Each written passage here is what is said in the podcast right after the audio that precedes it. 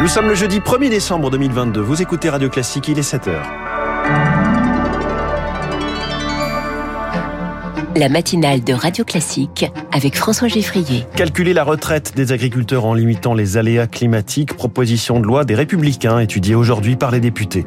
Les médecins libéraux veulent redonner ces lettres de noblesse à leur métier. Ils ferment boutique aujourd'hui pour réclamer une hausse des tarifs. Alors la consultation chez le généraliste va-t-elle doubler à 50 euros? Réponse avec l'édito de François Vidal à 7h10. Et puis les pubs illuminés la nuit à Paris. Ce soir, c'est fini. Objectif, faire des économies d'énergie en prévision de l'hiver. Après ce journal, 7h15, les stars de l'écho, un grand patron de l'aérien qui veut qu'on prenne moins l'avion. Je reçois Augustin de Romanet, PDG du groupe ADP, qui nous livrera sa vision. Léa Boutin-Rivière, les Républicains penchés sur la situation des agriculteurs. les députés LR vont défendre dans l'hémicycle une proposition de loi concernant les retraites agricoles. Et l'idée, c'est d'en calculer le montant en fonction des 25 meilleures années de la carrière d'un agriculteur, plutôt que sur l'ensemble de son activité. Et ce, pour limiter l'impact des aléas climatiques. Une proposition qui fait consensus, Lauriane Tout-le-Monde. À presque 62 ans, Régis Jacobet gère une petite exploitation dans la Marne où il cultive des betteraves, de la luzerne et du maïs. La retraite approchant, il a fait ses calculs. Je vais être autour de 1000 euros à quelque chose près. Dans ma carrière, j'ai eu des années où il y a eu peu ou pas du tout de revenus. Une des pires années, c'était 87. Et là, tous les blés, ils étaient germés. Il a va me falloir à peu près deux à trois ans pour m'en remettre. Avec la proposition de loi portée par les Républicains, il aurait pu gagner 200 euros de plus chaque mois si l'on prend en compte ses 25 meilleures années et non pas toute sa carrière. Aujourd'hui, il y a de plus en plus d'accidents dans les carrières d'agriculteurs avec euh, le réchauffement climatique, les épisodies type la grippe aviaire et autres. Enfin, on va mettre les retraités agricoles au même niveau que les autres, se réjouit le vice-président de la FNSEA, Lux Messard. Comment voulez-vous attirer des jeunes dans notre métier quand on sait qu'à l'arrivée, on est le seul secteur où on calcule une retraite sur l'ensemble de sa carrière? Quand on est salarié, c'est les 25 meilleures années. Quand on est fonctionnaire, c'est les 6 derniers mois. Il y a une injustice qui était criante. Alors ça se fera pas en un jour, hein, cette réforme, entre 2026 et 2030. Reste le chantier des conjoints d'agriculteurs, souvent des femmes qui à leur retraite touchent à peine 700 euros par mois. hier, c'est sur le projet de budget de la Sécu que se sont penchés les députés. Une fois de plus, la septième en l'espace de quelques semaines, Elisabeth Borne a déclenché l'article 49.3 auquel la gauche a répondu par une nouvelle motion de censure.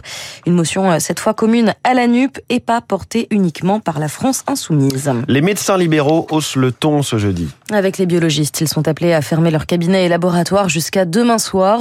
Les médecins veulent une revalorisation de leurs tarifs de 25 à 50 euros. Entre des horaires à rallonge et des tâches administratives chronophages, les médecins de ville ne s'en sortent plus. C'est le cas de Delphine Montet qui s'est installée il y a deux ans dans les Yvelines. On ne demande pas 50 euros pour s'enrichir. C'est pas du tout ça. On demande ces 50 euros pour pouvoir développer nos cabinets, continuer à acheter du matériel, s'équiper en moyens humains. Moi, j'ai un petit cabinet où je n'ai pas les moyens d'avoir une secrétaire sur place. J'ai une secrétaire à distance. Je dois faire toutes les tâches administratives moi-même et une secrétaire m'aiderait beaucoup. Je n'ai pas les moyens d'avoir un assistant médical non plus. Moi, je suis maître de stage, donc je reçois des internes que je forme dans mon cabinet.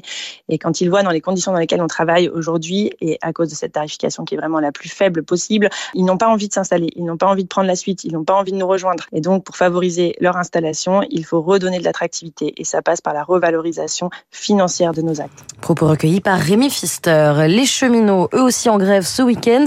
Seuls 4 TGV et intercités sur 10 circuleront de vendredi à dimanche. En cause un mouvement social des contrôleurs qui espèrent une hausse de leur salaire et une plus grande reconnaissance de leur métier. D'autres grèves sont prévues d'ici la fin de l'année. En plein hiver, les autorités anticipent d'éventuelles coupures. L'exécutif va demander au préfet de se préparer à de potentiels délestages. 60% de la population pourrait être concernée, mais pas les sites critiques ni les clients prioritaires.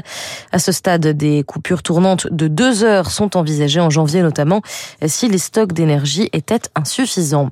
Pour faire des économies, Paris dit au revoir aux panneaux publicitaires lumineux. À partir de ce soir, 23h45, ces enseignes resteront éteintes jusqu'à 6h du matin. Et cela concerne aussi les affichages dans les transports. Mais ce n'est pas encore suffisant selon Nicolas Chargé de campagne sur la transition énergétique chez Greenpeace. On n'a pas de chiffre exact sur le nombre d'écrans qui existent à Paris dans l'espace public et les espaces concernés. Ce qu'on sait, c'est que ça permet d'économiser pas mal de gaz, notamment via la production d'électricité. Donc sur le long terme, au vu de la pénurie d'électricité et de gaz qu'on a en Europe, c'est quelque chose qui est quand même bénéfique. C'est énorme quand on compare à, par exemple, à un ministre qui demandait de couper son Wi-Fi. C'est beaucoup plus de gains en termes d'électricité ou énergétique d'interdire les écrans numériques publicitaires que de couper son Wi-Fi quand on s'absente de chez soi. C'est une mesure qui est nécessaire, mais qui est clairement pas suffisante. Qu'on demande, c'est l'interdiction totale de la publicité éclairée pour éviter de risquer des pénuries d'électricité, des blackouts. Au micro de Lucie Dupressoir. Et puis, euh, c'est une première en Angleterre et au Pays de Galles. Moins de la moitié de la population se dit chrétienne. D'après le recensement 2021, à peine plus de 46% des Gallois et des Anglaises se déclarent chrétiens. Effectivement, c'est 13 points de moins en 10 ans, alors que la proportion euh, de musulmans augmente, 6,5% contre 4,9% en 2011. Mais en réalité, c'est surtout la proportion de personnes sans religion qui grimpe, comme l'explique la docteure en civilisation britannique Nada Afioni ceux qui n'ont pas coché la case chrétien ont coché la case pas de religion. Cette baisse de nombre de chrétiens, elle est à mettre en relation avec l'augmentation de ceux qui ont coché la case pas de religion. Et donc l'explication se trouve essentiellement dans ce transfert entre chrétiens et pas de religion et non pas entre ceux qui se sont déclarés musulmans et chrétiens. Ce que ces chiffres du recensement nous disent, c'est qu'il y a au Royaume-Uni, comme dans tous les autres pays européens, une baisse de l'identité religieuse, ou en tout cas de la volonté de se déclarer en tant que chrétien face à une question en ces termes-là et surtout qui vous donne le choix de déclarer pas de religion. Nada Fioni répondait aux questions de Julie Drouin. Cette euh, dernière information pour finir, on apprenait hier la mort de Christine McVie, l'une des membres phares du groupe euh, Fleetwood Mac, euh, claviériste connue aussi pour sa voix contralto.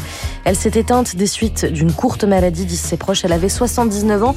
Je vous propose d'écouter You Make Loving Fun, une chanson qu'elle avait écrite sur l'album Rumeur.